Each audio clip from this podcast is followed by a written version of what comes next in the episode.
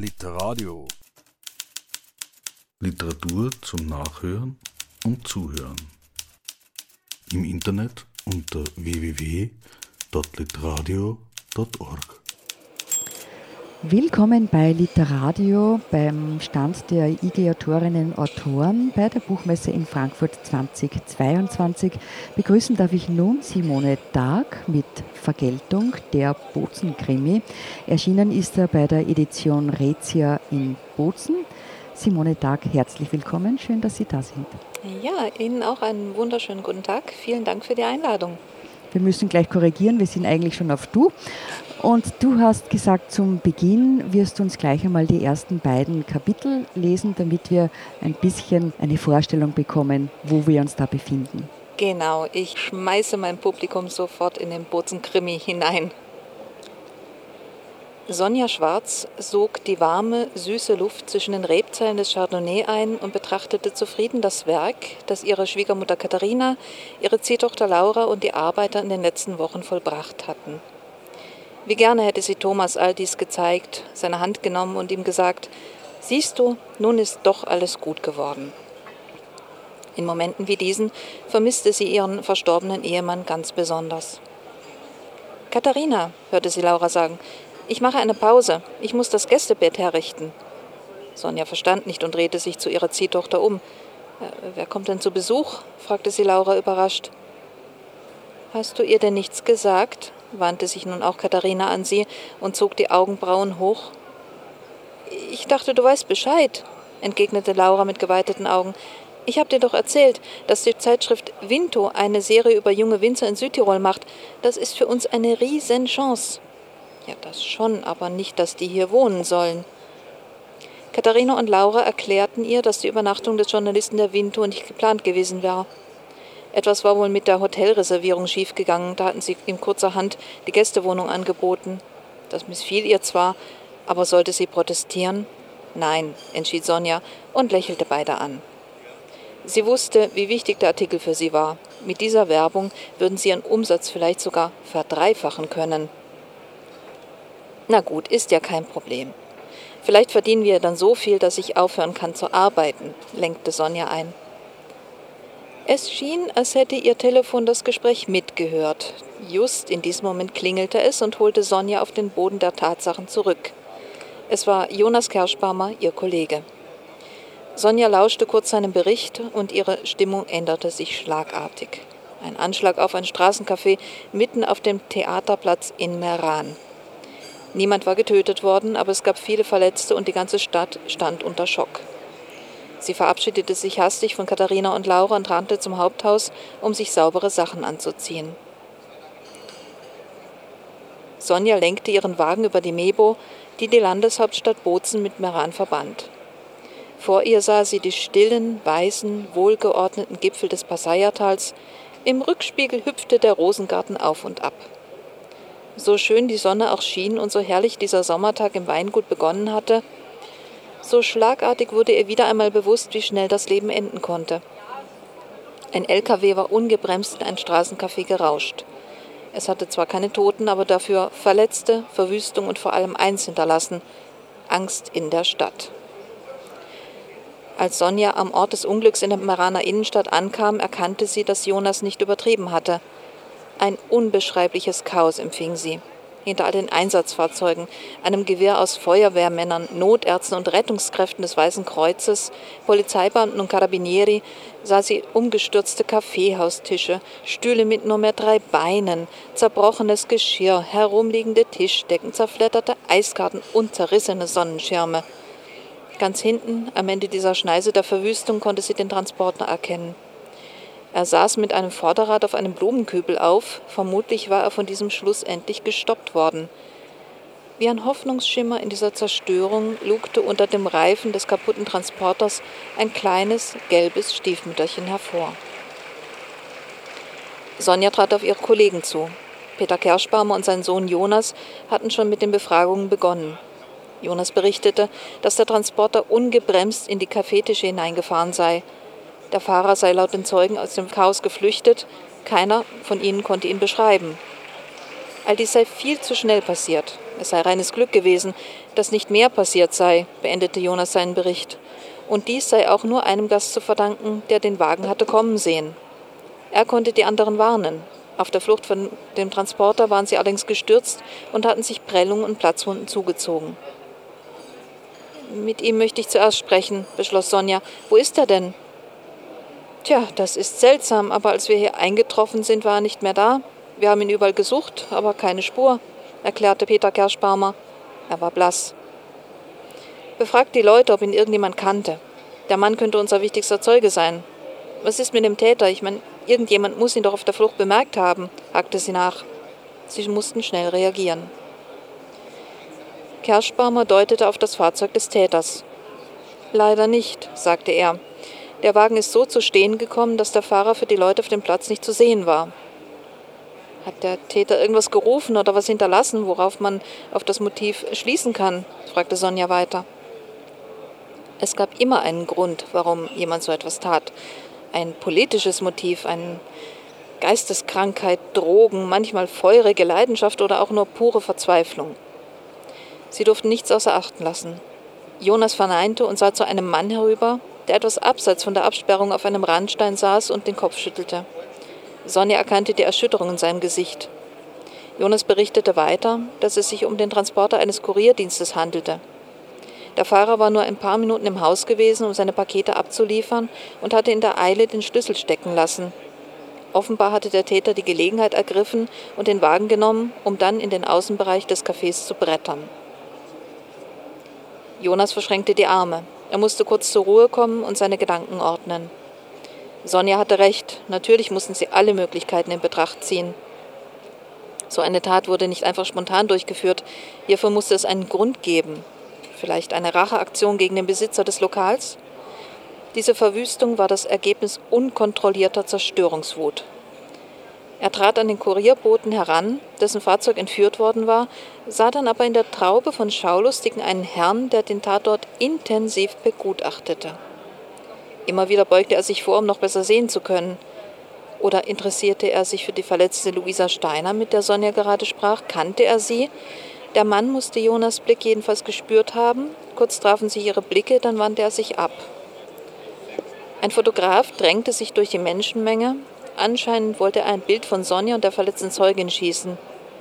Jonas machte einen Schritt zur anderen Seite, um den Neugierigen wieder in sein Sichtfeld zu rücken, konnte aber nur noch sehen, dass der Unbekannte die Menge verließ. Dankeschön. Es ist noch nicht gar so lange her, dass du Literatur veröffentlichst. 2014 ist es losgegangen mit deinem ersten Roman, Das zweite Leben. Seither bist du dafür umso produktiver und allein in diesem Jahr waren es schon drei Krimis, die veröffentlicht wurden. Zum einen sind es zwei, die zu der Fernsehreihe der Bozenkrimis verfasst wurden und der dritte ist der Südtirol-Krimi aus deiner Feder, aus deinem äh, Kopf, die Taten der Opfer. Wie geht sich das alles aus bei dir? Mit viel Organisation. Hm? Ähm, ich muss neben dem Krimi auch noch einen äh, Fulltime-Job bewältigen. Ich bin nebenbei, nebenbei hauptberuflich Übersetzerin und äh, Texterin in Südtirol. Arbeite acht Stunden am Tag. Ich mache ähm, auch noch ein bisschen Sport, um fit zu bleiben. Und ähm, ja, Romane werden am Wochenende geschrieben, manchmal auch nachts. Daher auch der Name Dark. Wenn es dunkel ist, dann schreibt es am besten. Ganz ehrlich. Ähm, ja, wie gesagt, also man muss äh, sehr gut organisiert sein und auch von seinem privaten, persönlichen Umfeld ähm, Unterstützung dafür bekommen und Verständnis. Also oftmals muss ich auch den Freunden sagen, schaut, ich habe im Moment ein bisschen an Druck. Das Buch muss fertig werden, es muss abgegeben werden. Ich habe auch Fristen natürlich, die einzuhalten sind. Aber es geht schon. Wie man sieht, sie sind ja alle drei erschienen, aber es wird schon einiges an Disziplin äh, ja. erfordern, kann ich mir schon gut vorstellen. Aber ich meine, es sind ja auch jetzt nicht ähm, Romane mit 500 Seiten. Es sind kleine Romane, natürlich brauchen sie ihre Zeit, brauchen auch im Verlag dann ihre Zeit, bis sie veröffentlicht werden. Ja. Mit den Bozenkrimis bist du nun eine Kooperation mit Rezia eingegangen und hast dir damit mehr oder weniger eine weitere neue äh, Dimension des Schreibens auch eröffnet, weil bislang hast du ja sehr wohl schon selbst äh, Krimis geschrieben, Thriller, erotische Literatur gab es auch schon oder, oder, oder Anfang, Love Stories. Also du bist da sehr vielseitig. Bei den Bozen-Krimis sind ja nun schon Drehbücher, Dialoge vorhanden. Wie gehst du da vor oder mit wem arbeitest du dann auch tatsächlich zusammen? Mhm. Ja, bei dem Bozen-Krimi ist es tatsächlich so, dass der Rezia Verlag mir die fertigen Drehbücher gibt und ich darf mir im Prinzip das Drumherum überlegen und eben dann auch niederschreiben. Das heißt, äh, ich fülle diese Drehbücher mit viel Lokalkolorit, mit vielen Emotionen auf, mit ähm, Landschaftsbeschreibungen und arbeite da eigentlich, ja, wie soll man sagen, mit ganz Südtirol zusammenfasst. Je nachdem, wo eben die Drehorte waren, ob das jetzt äh, im Buschtertal ist, ob das in Bozen ist, ob das in Meran ist. Also das Erste, was ich immer mache, ist wirklich an den Drehort hinzureisen. Und dann suche ich mir dort ähm, die besonderen Orte raus, die im Zusammenhang mit dem Buch stehen, aber vielleicht auch mal außerhalb des Buches ähm, von Interesse sein könnten. Da können zum Beispiel ähm, schöne Berggegenden dazugehören, da können aber auch Museen dazugehören, da können äh, einfach nur Kirchen in der Innenstadt oder ähm, Beispiel die, die Meraner Fußgängerzone dazugehören. Also das äh, vor Ort sein hilft da schon sehr. Und die Krimis selber, hast du die gekannt oder die äh, gesehen im Vorfeld? Nein, also die Krimis werden ja immer abgedreht und dann zu einem in einer bestimmten Saison im ARD gezeigt. Das ist meistens im Frühjahr der Krimi an sich ist in dem Moment, wenn ich das Drehbuch bekomme, noch nicht zu sehen. Also der wurde noch nicht im Fernsehen gezeigt, der ist auch noch nicht auf der Mediathek vorhanden. Ich muss dann wirklich äh, ein bisschen mit meiner Fantasie arbeiten und kann mir dann im Nachhinein, wenn das Buch eigentlich schon abgegeben ist, den Film dann noch genießen. Aber mehr als das Drehbuch kenne ich in dem Moment auch nicht. Auf jeden Fall gibt es dann doch einige ganz klare Linien. Eben das Drehbuch ist da, die Figuren, die, äh, die sind bekannt oder auch vertraut. Die kennt man ja dann auch vom, vom Fernsehen. Die Handlung ist mehr oder weniger ähm, auch schon ähm, fertig. Worin siehst denn du da beim Schreiben vom Krimi zum Film deine literarische Freiheit? Also auf welcher Ebene kannst du dich dann da austoben? Mhm. Ja, wie gesagt, austoben im Sinne dessen, dass ich eben sehr viel Lokalkoloriert mit hineinbringen darf in das Buch. Also dass ich sehr viel mehr beschreiben kann, als im Film eigentlich dargestellt wird. Ich kann auch sogar ein paar Kleinigkeiten richtigstellen in dem Buch. Ich nehme mal ein Beispiel. Ähm, in einem Bozen-Krimi wird äh, das Benzer Joch gezeigt und direkt darunter ist die Franzensfeste. Das ist nicht wahr. In dem Buch habe ich dann die Möglichkeit äh, zu beschreiben, wie weit der Weg vom Benzer Joch bis zur Franzensfeste ist oder bis zum See unter der Franzensfeste. Ich kann zudem sehr viel mehr Emotionen beschreiben, die im Film vielleicht eine halbe Sekunde dauern. Wenn äh, unsere Kommissarin Sonja Schwarz ein nachdenkliches Gesicht macht, habe ich die Möglichkeit zu beschreiben, was sie dabei denkt, was sie dabei fühlt. Also gerade in Vergeltung muss ich sagen, war sie ja emotional sehr hin und her gerissen zwischen ihrer Arbeit und dem ehemaligen Geliebten, der im Film vorkommt. Ähm, so viel darf ich natürlich nicht verraten. Aber dort ähm, konnte ich mich schon sehr gut in sie hineinfühlen und das dann auch ähm, durch das Schreiben wiedergeben. Das kommt im Film vielleicht ein bisschen zu kurz, meiner Meinung nach. Und da ist dann eben der Vorteil, dass man ein paar Seiten mehr dazu schreiben darf. Es handelt sich hier auch bei dem geschriebenen Buch eben um Worte, das heißt die bewegten Bilder, die im Film zu sehen sind, die fasst du dann eben mehr oder weniger in Worte, um die Atmosphäre zu schaffen, um das Südtiroler Flair vielleicht auch in der Fantasie ein bisschen aufgehen zu lassen. Mhm. Genau bei der Vergeltung ist es ja auch äh, ganz spannend für Leute, die sich in Südtirol nicht so gut auskennen. Gleich am Beginn einmal gibt es einen Ausflug in ein Museum.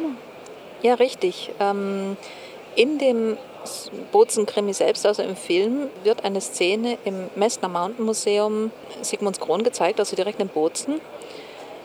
Sehr schön äh, dargestellt im Film und das war für mich ein Anlass zu zeigen, äh, schaut's Leute, in Bozen gibt es mehr als nur dieses Museum. Ich habe mir dann eine Führung geben lassen beim äh, Ötzi-Museum, also beim Archäologiemuseum in Bozen und bei der Bilderburg Runkelstein und habe die dann noch in Bonuskapiteln mit in dieses Buch hineingebracht, einfach um aufzuzeigen, dass man in Bozen wirklich sehr viel mehr machen kann, als nur sich die Lauben anzuschauen, sondern dass da wirklich äh, eine ganze Menge schöner Kultur gezeigt wird und geboten wird. Und so kann sich eben, sagen wir mal, der, der deutsche Urlauber vielleicht oder der Österreicher, der die Bozenkrimis kennt, der sie gerne liest, ähm, das auch so ein bisschen als äh, Reiseführer genießen. Wobei der, der Weg dorthin ist ein bisschen unkonventionell. Die steigen da ja mm, unerlaubt in der Nacht. Äh, auch im ähm, Film, auch im Film. das hast du dann nicht selber ausprobiert? Äh, ich wollte eigentlich, aber dann hatte ich doch ein bisschen Angst, dass mich vielleicht die Polizei die Statue erwischt. Deswegen habe ich es dann ähm, bei Tageslicht und äh, offiziell besucht. Aber den Zaun gibt es tatsächlich, der da drin beschrieben wird und über den die Sonja Schwarz mit ihrem Mike Gerber steigt. Das Motiv des Verbrechens eben in dem letzten deiner drei Romane von diesem Jahr, Vergeltung, das liegt quasi im Titel. Eben es geht um eine Vergeltung. Äh, wie ist es denn äh, zu diesem Anschlag äh, in dem Café gekommen, mitten in Meran? Also diese Frage soll geklärt werden. Und dazu werden äh, natürlich einige Fährten gelegt, auch ein, ein verjährter Kriminalfall flackert dann wieder auf. Wie machst du denn das oder welche Strategien setzt du ein, um eben die Spannung am Köcheln zu halten? Wenn du Krimis schreibst, jetzt nicht nur diese, ganz generell. Also da muss man ein bisschen unterscheiden zwischen den Krimis, die ich aufgrund eben der Drehbücher schreibe und Krimis, die ich ähm, aus meiner eigenen Fantasie schreibe. Mein, meine Strategie, um bei mir selber die Spannung bei den Bozenkrimis aufrechtzuerhalten, war, nicht vorher das gesamte Drehbuch zu lesen. Weil dann weiß ich ja schon am Ende, wer der Bösewicht war. Und ich empfinde ja auch einen Kitzel beim Krimi schreiben und beim Lösen des Falls. Deswegen war es für mich eben wichtig, mich einfach nur an diesem Drehbuch entlang zu hangeln und nicht vorher schon zu wissen, okay, das war da der Täter, das war die Täterin. Und damit konnte ich vielleicht auch äh, die Sache für die Leser spannend erhalten. Und hinzu kommt eben, sagen wir mal, der Schreibstil einfach sehr prägnante Sätze zu schreiben, ziemlich kurze Kapitel, immer mal wieder einen kleinen Cliffhanger einzubauen. Also mit dem ist es vielleicht einigermaßen gelungen. Jetzt beim eigenen Krimi muss ich natürlich mir vor überlegen, was soll da drin vorkommen. Wir haben die Täter, wir haben die äh, Ermittler, wir haben die Guten, wir haben die vermeintlichen Täter, auf die man natürlich immer mal wieder hinführen muss, um ich will jetzt nicht sagen, die Leser in das Licht zu führen, aber um den Täter eben so lange zu schützen, bis er dann am Ende wirklich aufgedeckt wird. Also ich glaube, das ist so ein bisschen die, die beste Strategie beim Krimischreiben und auch natürlich im Fernsehen wird es ja genauso gemacht. Man versucht immer so ein bisschen die Sicht auf die eigentlich Unbescholtenen zu lenken, damit der Täter so lange wie möglich im Hintergrund bleibt und dann zum Ende erst plötzlich ans Tageslicht tritt. Wäre ja auch blöd, wenn man es gleich am Beginn weiß. Eben, Aber das macht es eben dann auch interessant und spannend und so bleibt man auch gerne dran. Du hast es schon gesagt, du fasst dich eher kurz, also es sind knapp jetzt 170 Seiten bei der Vergeltung und die sind auf 35 Kapitel aufgeteilt, also die Szenen sind wirklich sehr äh, kompakt gehalten. Wie denkst du denn da deine Leserinnen, Leser mit? Oder wie würdest du ganz allgemein deinen Schreibstil beschreiben? Ja, ich lese auch immer wieder in den Rezensionen über meine Bücher, ähm, wie kannst du in so kurzen, knappen Kapiteln und eigentlich so wenigen Worten so spannend sein. Ähm, ist sehr schwer zu beantworten, diese Frage. Also ich, ich glaube, ich habe mir da ein bisschen ein Beispiel am Kollegen Bernhard Eichner genommen, der ja noch kürzere Sätze schreibt. Ja, es, es kommt von alleine, dieser Stil. Ich, ich wüsste auch nicht, wo ich da noch mehr ausbauen soll. Also ich glaube, ich schreibe einfach von Herzen und so, so ist es dann. Ich muss auch dazu sagen, nicht als Erklärung oder Verteidigung, ich habe nie Literatur studiert oder gelernt zu schreiben, effektiv. Ich bin Übersetzerin von Hauptberuf wegen und äh, natürlich, da hat man dann, muss man die Texte äh, entsprechend im Ausgangstext äh, formulieren. Aber das literarische Schreiben habe ich mir eigentlich selber beigebracht und deswegen, ja, ich, ich folge da einfach der Fantasie und ähm, lerne mit der Zeit dazu. Aber ja, es passiert einfach so. Bei der Vergeltung sind die drei Hauptverdächtigen Männer. Die Ermittlungen führt eine Kommissaria, die Sonja Schwarz. In deinem eigenen Roman, die Taten der Opfer, da sind Frauen verdächtig, beziehungsweise Opfer oder, oder sehr viele Frauen. Hast du da eine Linie, wenn es darum geht, Frauenrollen oder Frauenbilder zu zeichnen? Nein, ich bin da in den Romanen absolut neutral. Ob das jetzt Männer sind, die morden, Männer sind, die gut sind oder, oder Frauen, die äh, meucheln oder dann wiederum ermitteln. Also da ähm, gibt es für mich eigentlich keinen Geschlechterunterschied. Nein. Schreibst den einen wie den anderen deine Rollen gerne Ganz zu. Ganz genau. Also mhm. ich glaube, die ähm, Täterin in die Daten der Opfer die aber am Ende nicht die Mörderin ist, Achtung, äh, könnte genauso gut eine Männergestalt sein. So wie unsere Sonja Schwarz auch von mir aus gesehen ein Mann sein könnte. Eine Stelle hast du noch vorbereitet. Ich habe die sehr gerne mögen, weil sie außerordentlich originell ist. Und da geht es eben um einen der Verdächtigen, der dann zu Hause vom Kripo-Beamten besucht wird oder besucht werden möchte, sagen wir so.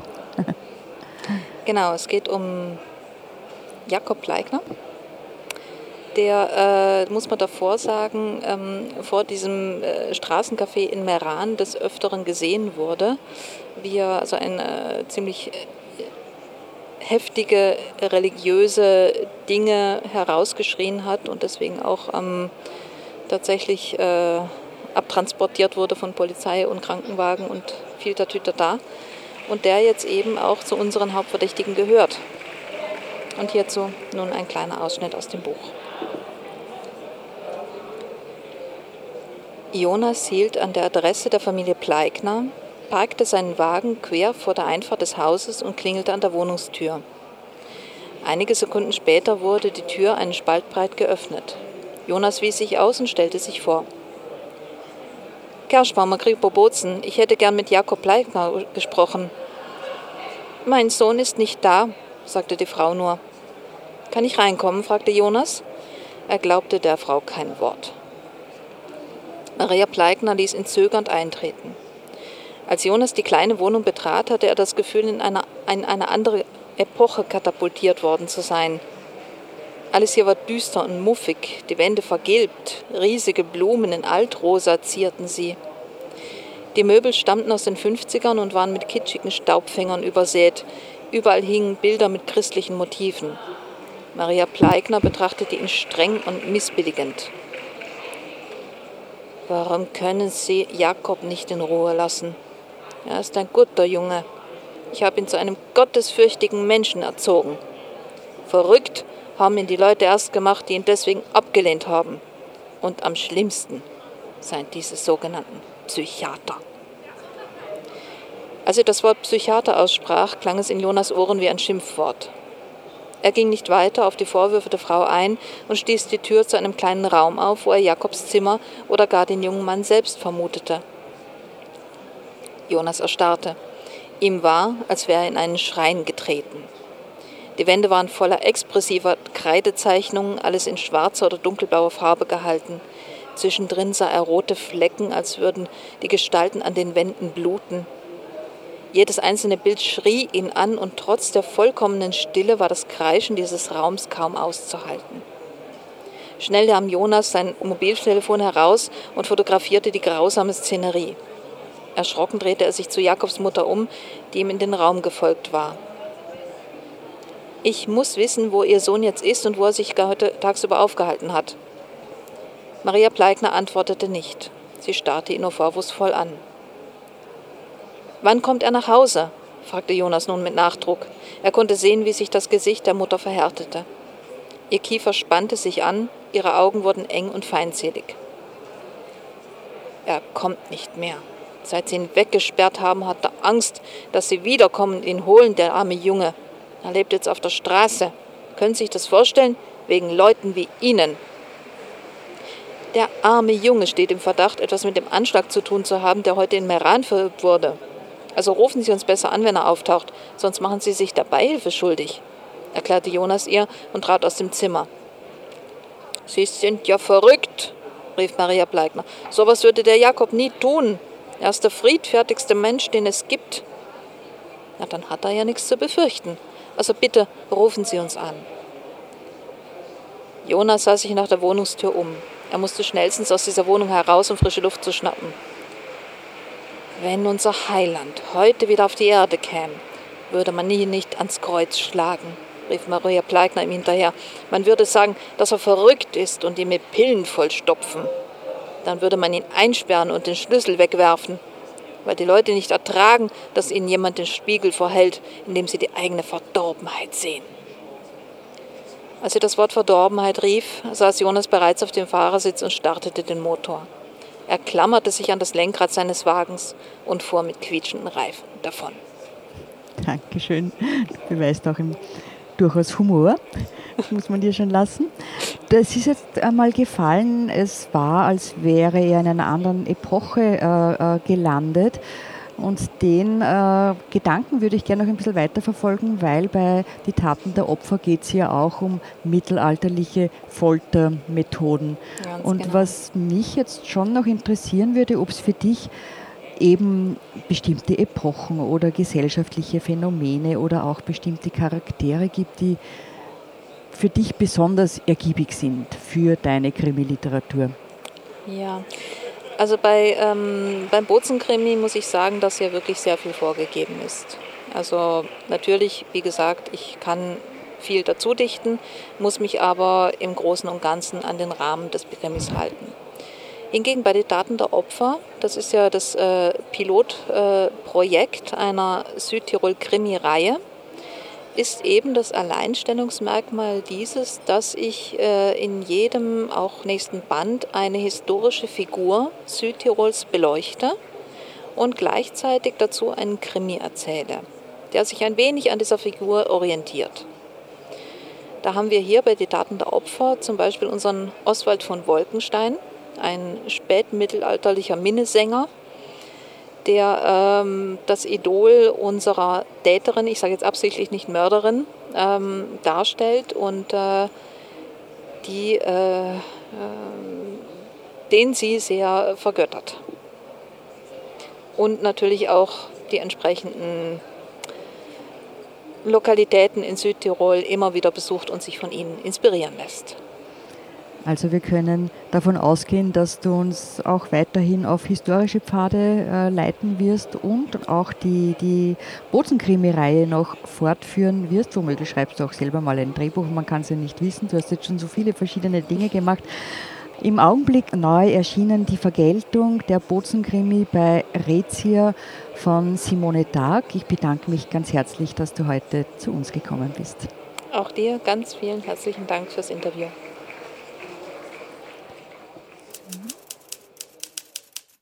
Literadio. Literatur zum Nachhören und Zuhören. Im Internet unter www.literadio.org.